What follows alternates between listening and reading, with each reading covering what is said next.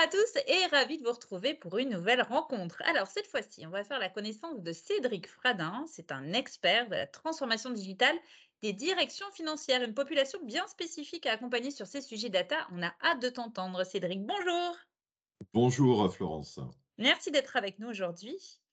Alors, on plonge direct dans le sujet. Allez, sans transition, euh, tu évolues depuis longtemps dans cet univers des directions financières finalement, les directions financières, elles ont toujours géré des data, non? Alors, quand on parle de transfo digital data des directions financières, finalement, on parle de quoi? Alors, je pense que dans un premier temps, euh, il faut peut-être s'efforcer de euh, dissocier euh, la transformation numérique d'un côté de la véritable transformation digitale. Alors, je m'explique dans cette dissociation. Dans la transformation numérique, il faut davantage, et c'était euh, des travaux importants au niveau des directions financières, de parler de dématérialisation, c'est-à-dire du passage des supports physiques à la génération de data. Alors, exemple, hein, la dématérialisation des factures fournisseurs, la dématérialisation des notes de frais, donc générer effectivement de la data.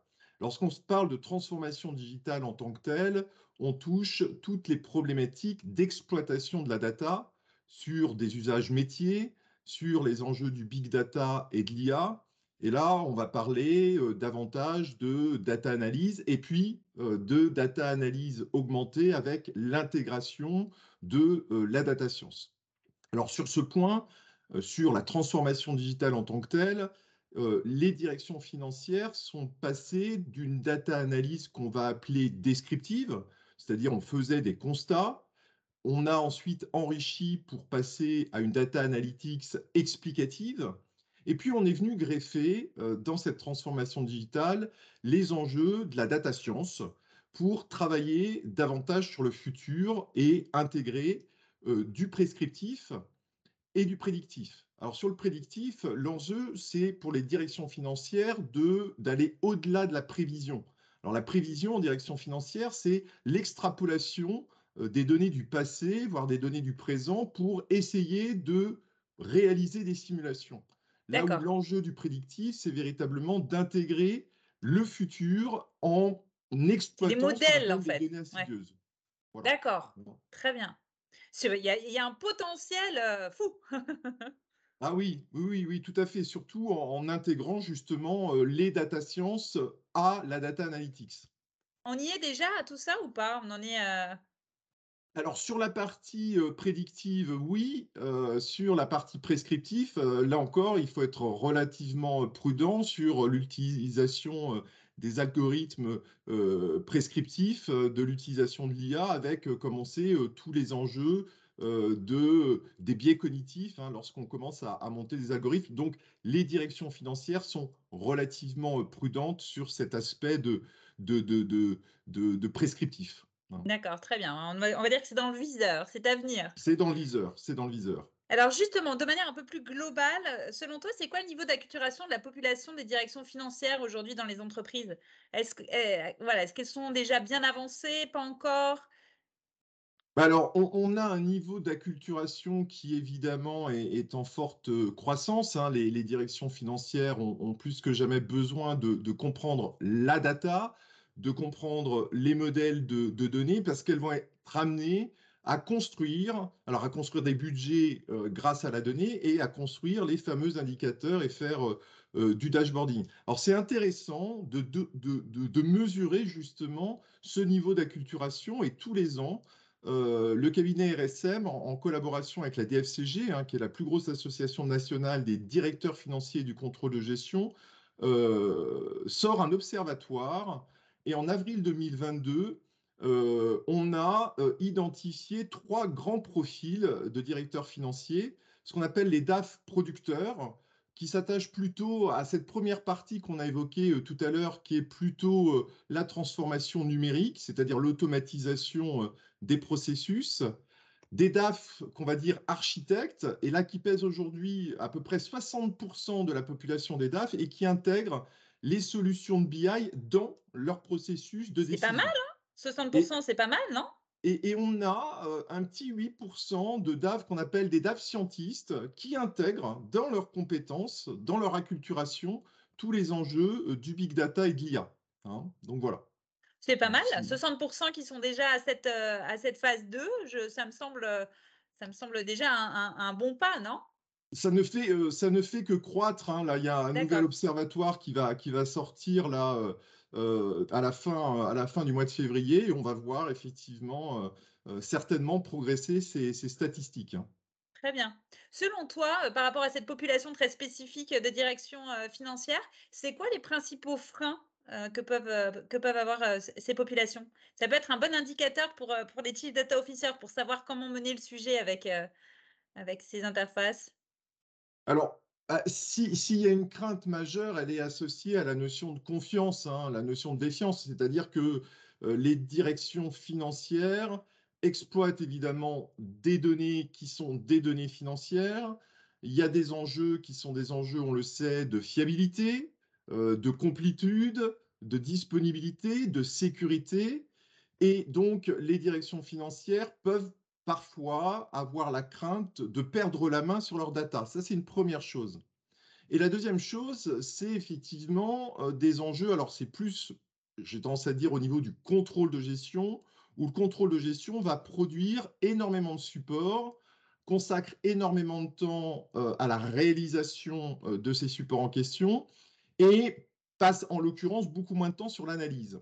Et on a tendance à dire qu'on se plaît, voire on se complaît à ces travaux de production.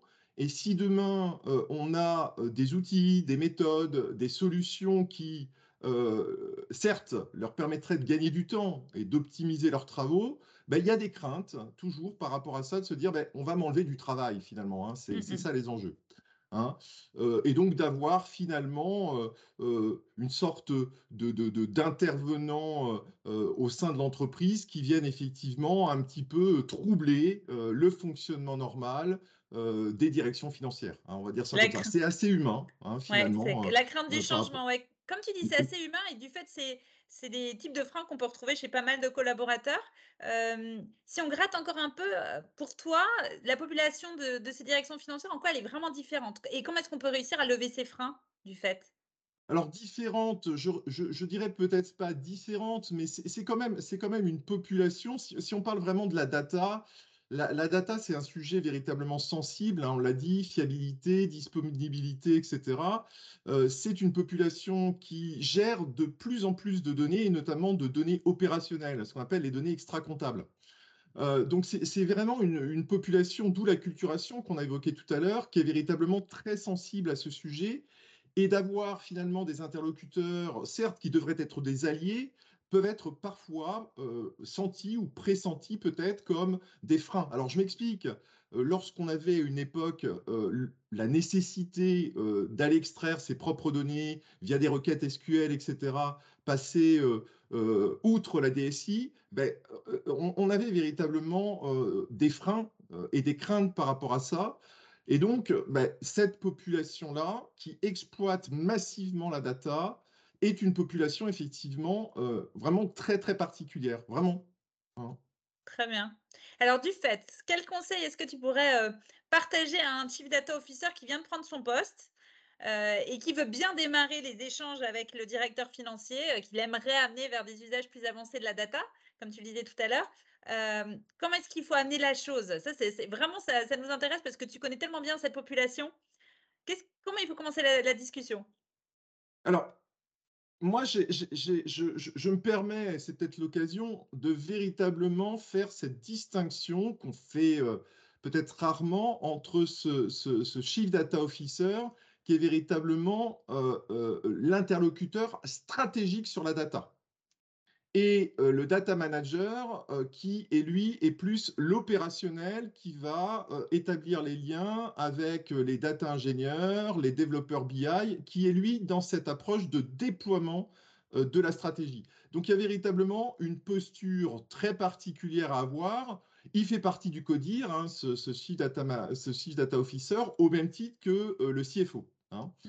Donc c'est une posture d'allié c'est une posture d'association, de collaboration, et il faut qu'il puisse, dans un premier temps, aussi s'acculturer aux enjeux de la finance pour savoir également parler finances au même titre qu'il peut attendre, lui, de son côté, à ce que les directions financières s'imprègnent de ce qu'on appelle cette data literacy, ces enjeux effectivement du data management dans l'organisation. Donc ça, c'est une posture, une posture d'allié et également euh, se positionner sur euh, les enjeux euh, de, des directions financières. Compréhension mutuelle, quoi. Comme tu dis, chacun essaie de comprendre les enjeux de l'autre.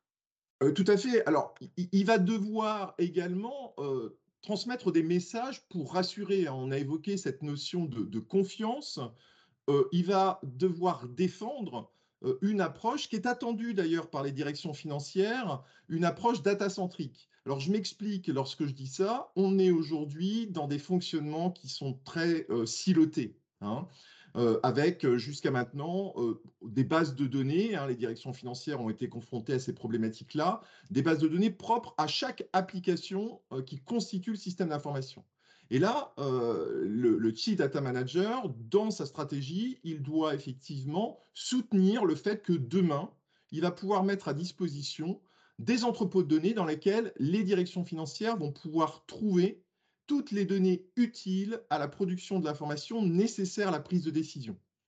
D'autant plus, je l'ai dit, que euh, certes, il y a des données financières, mais il y a aussi énormément de données opérationnelles qui viennent expliquer les données financières. Donc là, il y a un véritable enjeu.